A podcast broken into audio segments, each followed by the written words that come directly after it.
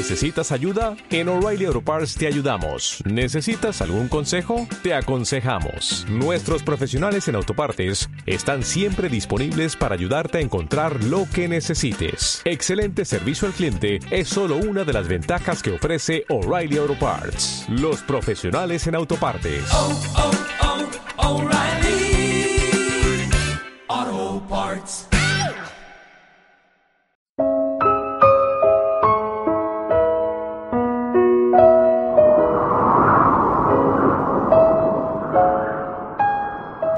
En aquel tiempo estaba Jesús echando un demonio que era mudo. Sucedió que apenas salió el demonio, empezó a hablar el mudo. La multitud se quedó admirada, pero algunos de ellos dijeron, por arte de Belcebú, el príncipe de los demonios, echa los demonios. Otros, para ponerlo a prueba, le pedían un signo del cielo. Él, conociendo sus pensamientos, les dijo, todo reino dividido contra sí mismo va a la ruina y cae casa sobre casa. Si, pues, también Satanás se ha dividido contra sí mismo, ¿cómo se mantendrá su reino? Pues vosotros decís que yo echo los demonios con el poder de Belcebú, pero si yo echo los demonios con el poder de Belcebú, vuestros hijos, por arte de quién los echan. Por eso ellos mismos serán vuestros jueces. Pero si yo echo los demonios con el dedo de Dios, entonces es que el reino de Dios ha llegado a vosotros. Cuando un hombre fuerte y bien armado guarda su palacio, sus bienes están seguros, pero cuando otro más fuerte lo asalta y lo vence, le quita las armas de que se fiaba y reparte su botín. El que no está conmigo está contra mí, el que no recoge conmigo desparrama. Palabra del Señor. Como siempre, cada evangelio tiene muchas enseñanzas y como siempre también tenemos que seleccionar algunas porque si no sería demasiado larga una homilía y al final perdemos las ideas principales. Por ejemplo, en este caso me gusta mucho esta referencia que hace Jesús a los reinos en guerra civil. Caen casa tras casa, dice el Señor, y eso estaba hablando de los reinos políticos, pero también podemos aplicarlo a la iglesia. Una iglesia dividida cae casa tras casa. Fue el Señor el que justo antes de salir para el huerto de los olivos, en lo que se considera la oración sacerdotal, su testamento, fue el Señor el que le dijo al Padre que todos sean uno para que el mundo crea. Unidad no es uniformidad, pero unidad es ante todo caridad, es amor. Es tan importante la unidad que es el último deseo expresado por Jesús. Tan importante la unidad que vemos lo que sucede cuando no existe.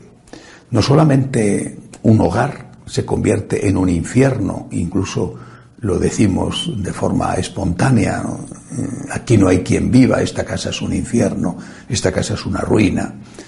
Es tan importante la unidad que estamos viendo como ante los enemigos de fuera, que han estado siempre, aunque sea con rostros distintos, cuando la iglesia no está unida, cuando la iglesia está dividida entre unos y otros, que muchas veces parece que el primer objetivo sería hacer daño a la parte contraria, cuando la iglesia está dividida, no podemos hacer frente a los enemigos de fuera. De hecho, los enemigos de fuera pues se encuentran con el trabajo hecho porque nos despedazamos unos a otros. Por eso, la primera lección, la unidad. Claro, la unidad tiene que hacerse en torno a uno, y ese uno es el vicario de Cristo, el vicario de Cristo que tiene la sacratísima, importantísima misión de confirmar en la fe a los hermanos, es decir, de transmitir íntegro el depósito de la fe. Por eso es tan importante sostener al Papa con nuestras oraciones para que sea siempre fiel al vicario, para que sea siempre fiel a Cristo, sea el vicario de Cristo fiel y transmita íntegro el mensaje de Cristo. Luego, por otro lado, en este Evangelio termina diciendo el Señor que el que no está con Él está contra Él y el que no recoge con Él desparrama. Estar con Jesús significa hacer el bien, pero hacer el bien también en su nombre, junto a Él. A veces nos puede parecer que se puede estar mm, al margen de Jesús. Como si, hablo de los católicos naturalmente, porque es natural que estén al margen de Jesús los que no creen en Él o porque creen en otros dioses o porque no tienen fe. Pero los que somos católicos, si no estamos con Jesús, estamos desparramando. Es decir, si no estamos con Jesús, en vano nos cansamos, en vano se cansan los albañiles si el Señor no construye la casa. Y da la sensación de que muchas veces nuestras fuerzas, nuestras energías se canalizan hacia cosas que a lo mejor no están mal, pero que no son cosas, actividades, acciones relacionadas con Jesús. Podemos hacer el bien, pero tenemos que hacer ese bien con Jesús y por Jesús.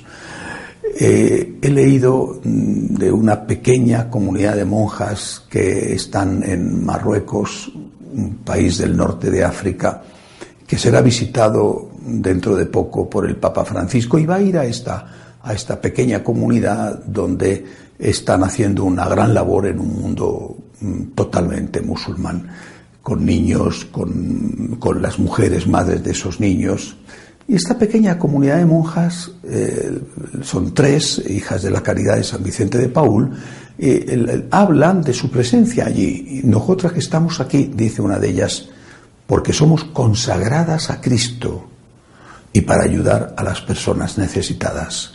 Es decir, esa comunidad de monjas está allí no para ayudar a las personas necesitadas solamente, eso es una ONG sino que están allí porque son consagradas a Cristo y su congregación, el carisma de su congregación que el Espíritu Santo puso en San Vicente de Paul, el carisma es ayudar a las personas necesitadas, los pobres, los enfermos, ayudar a los que sufren.